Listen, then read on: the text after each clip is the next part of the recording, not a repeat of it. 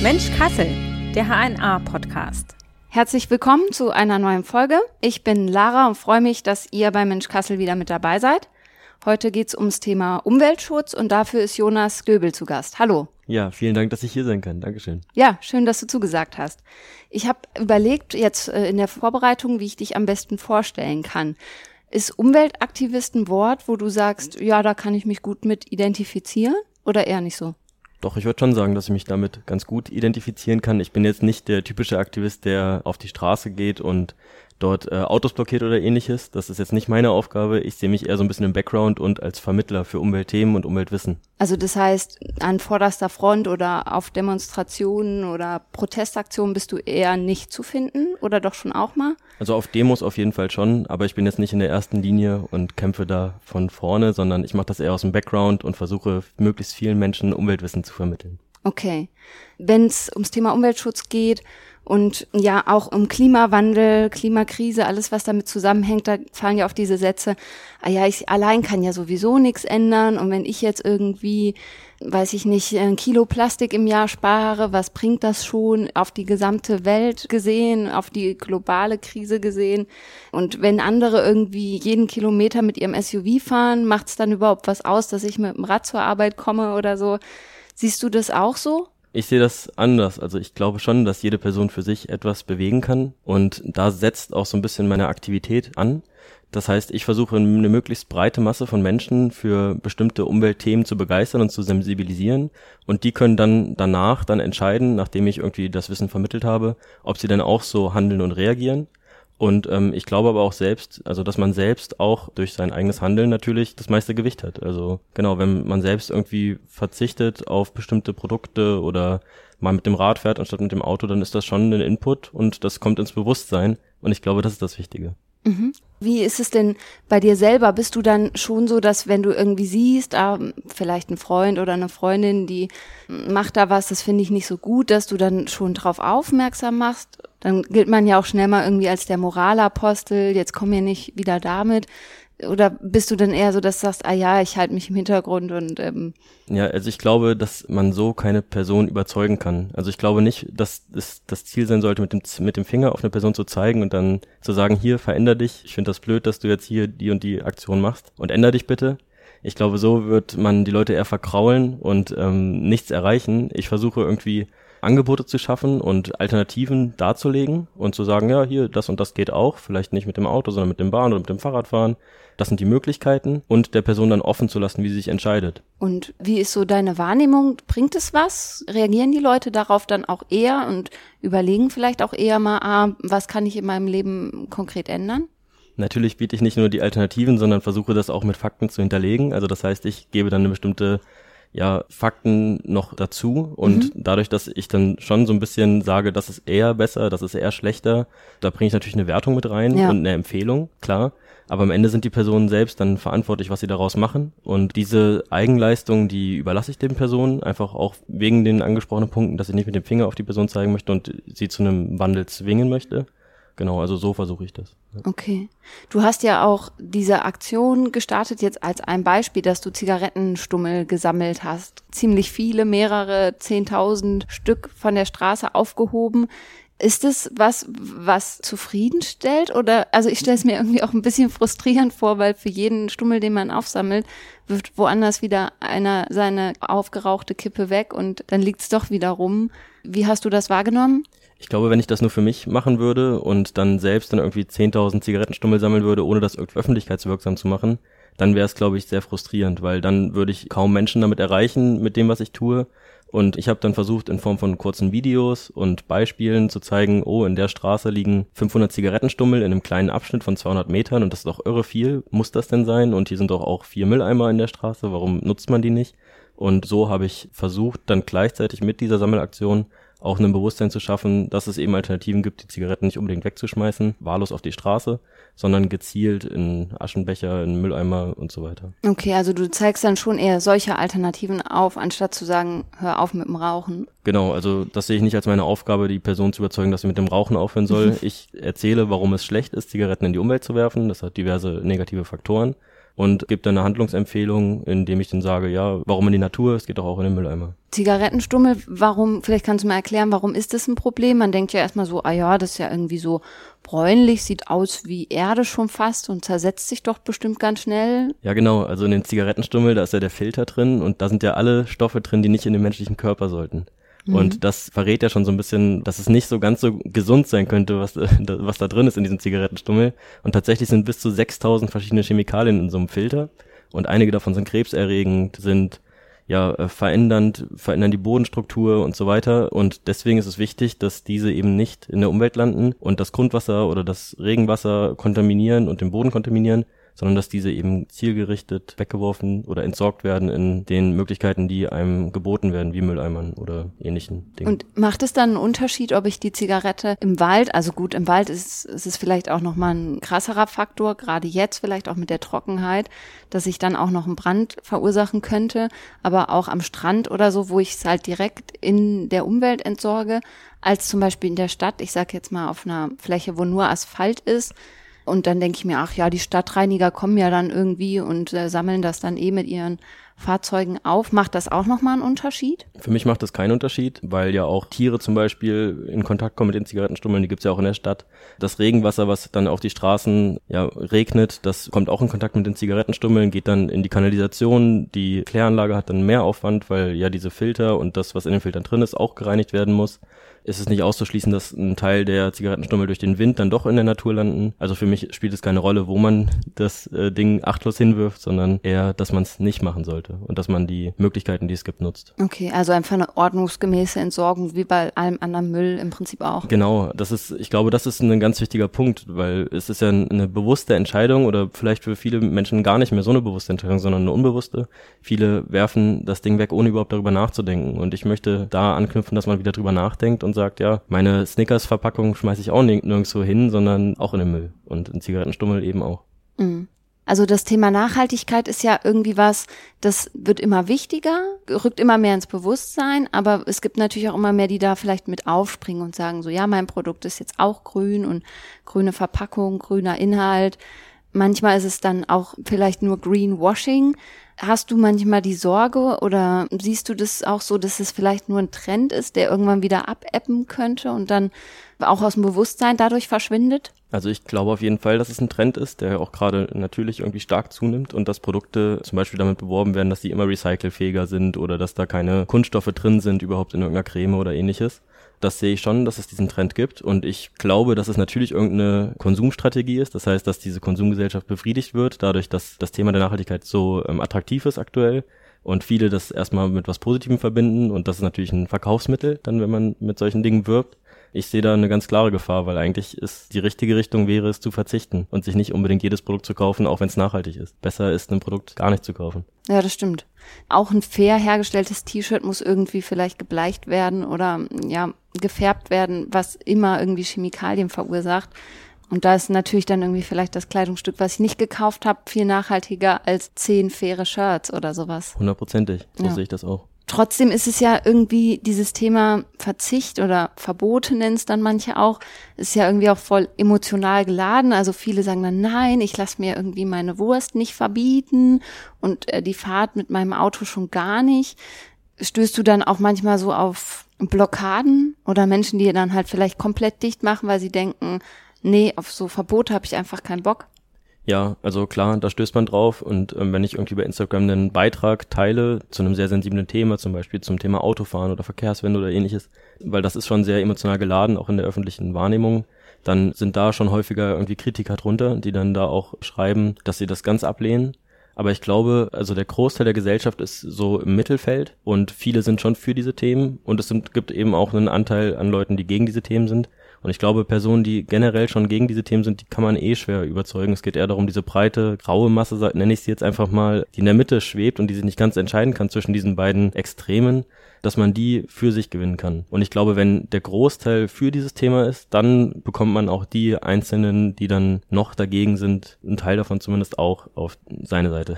Wenn ich jetzt ans Thema Verkehr denke, du hast es gerade auch angesprochen, äh, wir hatten auch einen Gast hier im Podcast, der zum Thema Verkehr, Verkehrswende ähm, gesprochen hat und wir haben den Podcast auch beworben und da gab es bei Instagram und Facebook mega viele Kommentare. Also generell beim Thema Verkehr ist irgendwie immer so, dass die Leute sich streiten, dass sie dazu irgendwie total emotionsgeladene Debatten führen. Hast du eine Erklärung, warum das bei dem Thema so krass ist? Also ich frage mich das irgendwie immer wieder. Ich, ich, für mich ist das irgendwie erstmal gar nicht so, so verständlich, weil ich das nicht so emotional sehe. Aber für viele ist es das. Hast du eine Erklärung dafür? Das ist nicht ganz so leicht zu beantworten, würde ich jetzt auch nicht so pauschal mhm. beantworten können. Es gibt vielleicht ein paar Ansätze, die da irgendwie eine Erklärung erlauben. Beispielsweise, dass Deutschland ja schon als das Autoland angesehen wird und das ist ein unfassbar wichtiger Wirtschaftszweig auch. Ne? Viele Menschen arbeiten im Verkehrssektor, im bei Autoherstellern und so weiter. Das ist natürlich ein Arbeitsplatz, der als gefährdet dann dastehen würde, wenn jetzt auf Autos verzichtet werden würde oder ähnliches. Das ist natürlich auch nicht möglich, dann komplett drauf zu verzichten. Dann gibt's da das Thema Stadt und Land. In der Stadt ist es natürlich leichter, mit dem Fahrrad voranzukommen, als irgendwie aus der ähm, örtlichen Region 30 Kilometer um Kassel. Ich glaube, das, das darf man auch nicht unterschätzen, dass ja. die sagen, ja, wir sind abgeschnitten, wir sind abgehangen, wir können ja nur aufs Auto setzen, wir haben gar keine Wahl. Und das führt natürlich dann zu Emotionen. Mhm. Würdest du sagen, Kassel ist insgesamt eine grüne oder umweltfreundliche oder nachhaltige Stadt? Wie nimmst du das hier so wahr? Das ist äh, eine sehr, sehr gute Frage. Ich würde sagen, dass Kassel sich in eine positive Richtung entwickelt. Also beim Beispiel Verkehr, es gibt immer mehr Fahrradstraßen, es gibt Ideen, grüner zu werden. Kassel ist an sich, hat auch schon Glück durch diese hohe Parkdichte, dass es eh schon eine recht optisch schon grüne Stadt ist, die natürlich dadurch, dass es Parks gibt, auch ein bisschen kühler ist im Sommer als an, in anderen Städten, die wirklich nur so ne, aus Beton bestehen. Aber auch da ist natürlich Optimierungsbedarf. Ähm, manchmal, aber das ist natürlich auch schwer umzusetzen, fehlt so ein bisschen der Mut, glaube ich, Fahrradwege auch mal auf einer größeren Straße zu platzieren als in irgendeiner Nebenstraße, die dann eigentlich am wenigsten Konflikte mit sich bringt, aber dann für die Fahrradfahrende jetzt auch nicht unbedingt von Vorteil ist. Ja, also es ist, es ist gemischt. Ich glaube, die Richtung ist ganz gut, aber es geht natürlich auch irgendwie immer besser. Ja, das stimmt. Also auf einem ganz guten Weg vielleicht. Ja. Und dann gibt's ja auch oft diesen Streit um, was ist Wetter und was ist Klima. Also jetzt die Woche war es wieder sehr heiß. Dann sagen manche, ja, ist ja klar, ist eine Folge des Klimawandels. Sehen wir ja seit Jahren, dass es irgendwie immer wärmer wird. Und andere sagen, na ja, gut, Hitzewellen gab's irgendwie auch schon immer. Das ist jetzt nichts Besonderes. Wir haben Juli und da ist es eben heiß. Führst du auch diese Debatten, was ist Wetter, was ist Klima? Oder kannst du das immer gut trennen und gut einschätzen? Oder fällt dir das auch manchmal schwer? Also ich glaube, bei dem Thema, da gibt's für mich persönlich, weil ich mich sehr, sehr viel damit befasse, gar keine Diskussionsgrundlage. Also ich sehe das schon klar als Klima an, ähm, also dass es eine Klimawandelproblematik ist. Extremwetter gab's schon immer, das stimmt. Aber die Dichte an Extremwettern hat einfach zugenommen. Also die Anzahl der heißen Tage, der heißen Nächte im Sommer in Deutschland, die ist deutlich gestiegen im Vergleich zu ja, der vorindustriellen Zeit. Und ähm, für mich ist das nicht wegzudiskutieren. Und die Aussage, dass es wetterbedingt ist und dass das ja schon immer Schwankungen gibt und so weiter, ich glaube, wenn man sich mit dieser Thematik viel befasst, dann kann man nur zu dem Schluss kommen, dass das eine Mensch, ein menschlicher Einfluss ist, der zu dieser Situation, in der wir uns jetzt befinden, geführt hat. Du hast es äh, schon angesprochen, du teilst auf deinem Instagram-Kanal Umweltfragen immer wieder oder eigentlich täglich ja Fakten zum Thema Umwelt, Klima, Natur, wie auch immer. Klar gibt's da manchmal positive Beispiele, aber vieles ist ja leider auch oft ein bisschen traurig oder ja deprimierend, ja. deprimierend vielleicht ja. Also irgendwie, dass in den letzten zehn Jahren der Fischkonsum weltweit um mehr als 23 Prozent gestiegen ist. Überfischung der Meere auch so ein Thema, was äh, ein großes Problem ist. Und du hast es gerade schon gesagt, deprimierend. Deprimiert dich dann die Recherche auch manchmal, dass du denkst, so, oh, ist das eigentlich hier alles noch zu retten? Ja, also muss ich schon sagen, dass mich das manchmal auch selbst runterzieht, dass irgendwie viele Nachrichten ja einfach in keine gute Richtung gehen, was ja natürlich auch die Dringlichkeit zeigt. Also mich deprimiert das schon, natürlich, aber andererseits dadurch, dass es eben dann, dass ich merke, okay, es braucht einfach Veränderungen, es braucht Menschen, die darauf aufmerksam machen, auf diese Themen, die diese Themen verbreiten, ohne irgendeine Wertung vielleicht auch einzubringen, aber einfach nur diese Themen mal benannt zu haben, die braucht es, damit es eben in eine breite Öffentlichkeit kommt. Und da sehe ich dann wiederum meine, oder da ziehe ich Kraft raus, dass diese Fakten thematisiert werden. Und ich versuche auch äh, immer mehr positive Fakten einfach zu bespielen oder in, in meinen Beiträgen zu veröffentlichen, damit äh, ich selbst auch bei der Motivation bleibe und merke, okay, es passieren Dinge und das ist auch sehr gut, dass es auch Veränderungen gibt in diese Richtung. Und aber auch, dass die Community merkt, okay, wenn man gemeinsam sich für Dinge stark macht, dann kann eben Veränderungen dann doch stattfinden. Das stärkt mich auch eigentlich. Und ist es dann einfach, diese Beispiele zu finden? Oder musst du da schon manchmal auch ein bisschen suchen? Also Ja, die dann- positiven Beispiele. Also da muss man schon auch manchmal kreativ sein, auf jeden Fall. Ähm, ist jetzt nicht so, dass die mir zugeflogen kommen und viele dieser positiven Fakten, die sind dann so in der Szene schon bekannt meistens. Aber das ein oder andere Mal gibt's dann doch einen Fakt, auf den ich stoße und mir denke, cool, ja, das ist doch eine richtig gute Aktion. Irgendwie vielleicht dann nicht unbedingt in Deutschland, aber dass in Costa Rica zum Beispiel die Bewaldung enorm zugenommen hat und so. Das sind dann Beiträge oder Fakten, wo ich mir denke, ja, das geht in eine gute Richtung. Wie bereitest du sowas eigentlich vor? Also wie sieht es aus? Nach welchen Kriterien teilst du auf Instagram und auch auf der Webseite Fakten und Zahlen und alles? Ja, also wie gehst du diese Beiträge an und die Recherche dazu?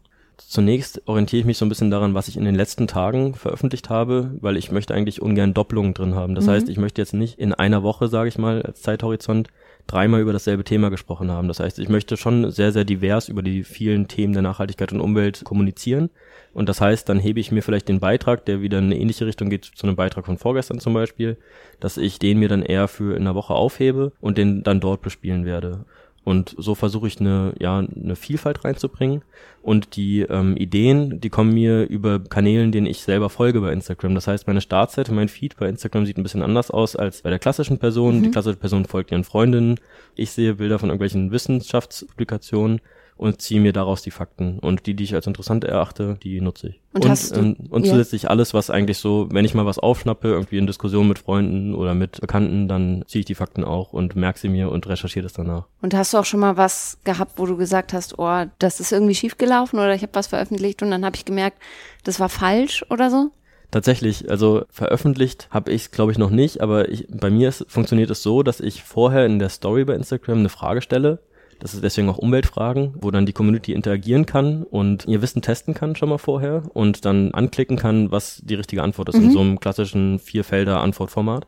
Da wird die Community schon mal aufmerksam auf das Thema und wenn die dann mir schreibt, oh, das ist überhaupt nicht mehr aktuell oder ähnliches, das hatte ich jetzt neulich erst wieder, das Thema stimmt so gar nicht so richtig, da hatte ich ein bisschen wenig Rechercheaufwand reingesteckt. Dann habe ich das nachrecherchiert und festgestellt, stimmt, da haben die recht, das entspricht einfach nicht der Faktenlage. Dann korrigiere ich mich auch, schreibe dann in der Story, warum das falsch war, schicke den Link dann auch noch da rein in die Story, dass die Leute nachverfolgen können, warum das jetzt Quatsch war, was ich da vorher irgendwie hochgeladen hatte oder in der Story gepackt hatte. Und ich versuche da schon transparent zu sein und ich bin ja auch nur ein Mensch. Also ja, total. Das heißt, du machst es aber auch alleine überwiegend? Vollständig. Okay. Also es gibt mal eine Person, die die Kamera hält, falls ich mal ein Video mache, aber das ist das Einzige. Ja. Und das machst du so als Hobby einfach? Genau, also aus freien Stücken, ich bekomme da kein Geld für. Mhm. Und dann, da hat sich's einfach so, ist dann so mit der Zeit gewachsen. Ja, genau, richtig. Ja, ich glaube, Mhm. was wichtig ist bei so einem Format wie Instagram ist, dass man eine Regelmäßigkeit hat, also sehr regelmäßig Beiträge postet und dass man sich natürlich so ein bisschen abhebt von den klassischen Formaten, dass Mhm. man einfach gesehen wird in irgendeiner Form. Beruflich bist du ja auch in dem Bereich unterwegs, also Umweltingenieurwesen. Wird dir das manchmal zu viel? Denkst du manchmal so, oh, ich brauche jetzt auch mal eine Pause davon?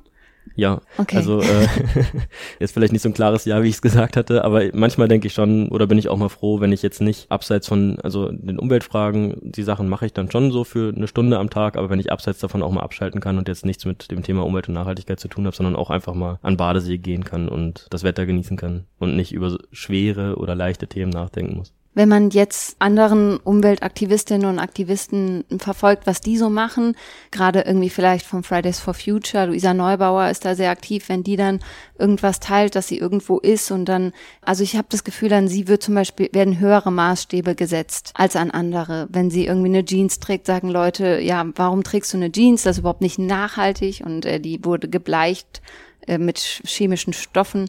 Geht es dir auch so, dass Leute dann sagen so, ah, du bist doch Umweltaktivist, aber jetzt machst du hier das und das oder setzt dich ins Auto, fährst wohin?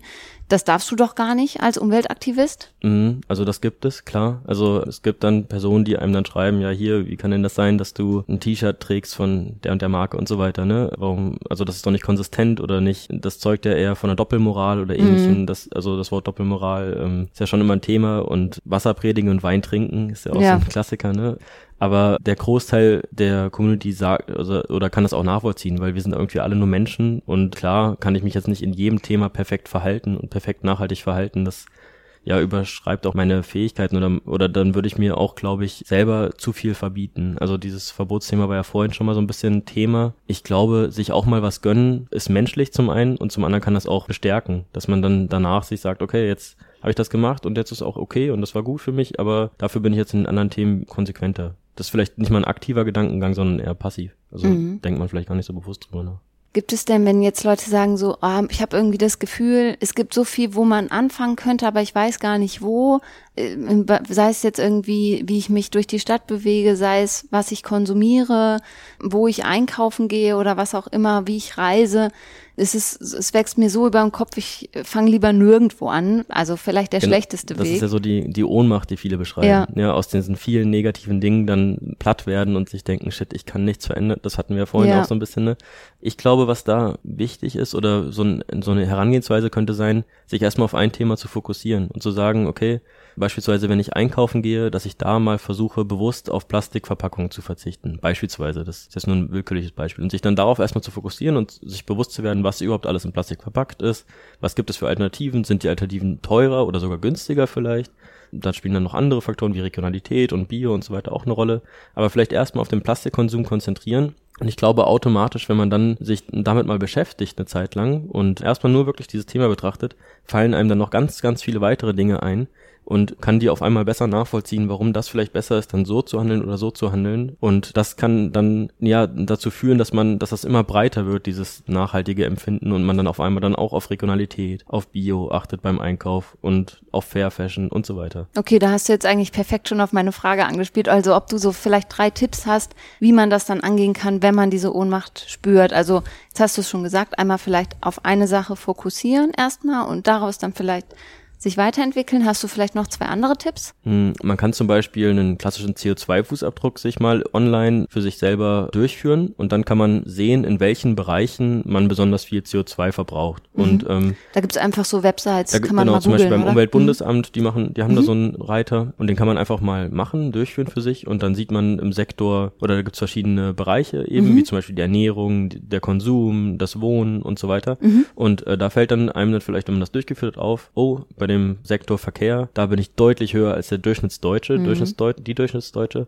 Und allein weil man so, ein so eine Vergleichsmöglichkeit hat zu, dem, zu der durchschnittlichen Person, hat man vielleicht selbst dann auf einmal so ein Empfinden, oh, okay, ich bin irgendwie überdurchschnittlich in dem Thema und vielleicht sollte ich da ja meine Verhaltensweise reflektieren zum ersten und zum anderen dann vielleicht ein bisschen umgestalten. Mhm. Das würde ich so als zweite Möglichkeit ansehen, ja. Ein dritter Tipp ist, glaube ich, also es klingt irgendwie banal, aber offen für die Themen sein, also sich nicht wehren und wenn irgendwie es gibt ja doch irgendwie immer wieder Vorschläge oder Möglichkeiten, die einem herangeführt werden, wie man nachhaltiger leben kann. Und wenn man diese, wenn man die nicht einfach wegblockiert und aus dem Kopf nimmt und aus den Augen, aus dem Sinn, sondern einfach mal offen dem entgegentritt und sagt, okay, äh, heute ist mir der Tipp entgegengeflogen, vielleicht verfolge ich den einfach mal und gucke mal, wie weit ich damit komme und vielleicht macht es mir auch gar keinen Spaß und dann lasse ich es wieder, aber bei bestimmt, bei dem einen oder anderen Tipp kann man dann für sich sagen, den nehme ich mit und den integriere ich in meine Lebensweise. Und vielleicht auch kleine Erfolge dann Total. wertschätzen, quasi, dass man sagt, jetzt äh, bin ich vielleicht noch nicht perfekt, aber den kleinen Aspekt, dass ich doch diesmal mit dem Zug gefahren bin, anstatt mit dem Flieger in Urlaub,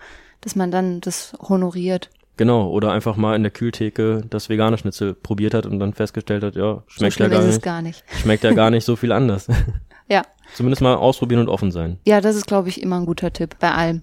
Ja. Ja, vielen Dank, dass du heute da warst, Jonas. Sehr gerne. Dankeschön. Und vielen Dank, alle, dass ich hier sein konnte. Ja, sehr schön. Und äh, an alle Hörerinnen und Hörer, vielen Dank, dass ihr bei dem Podcast wieder mit dabei wart. Wir freuen uns, wenn ihr den Podcast abonniert, teilt, bewertet oder was immer auch auf eurer Plattform möglich ist. Gebt uns gerne ein Feedback an digitalteam.hna.de und dann sage ich Tschüss und bis bald. Bis bald. Ciao.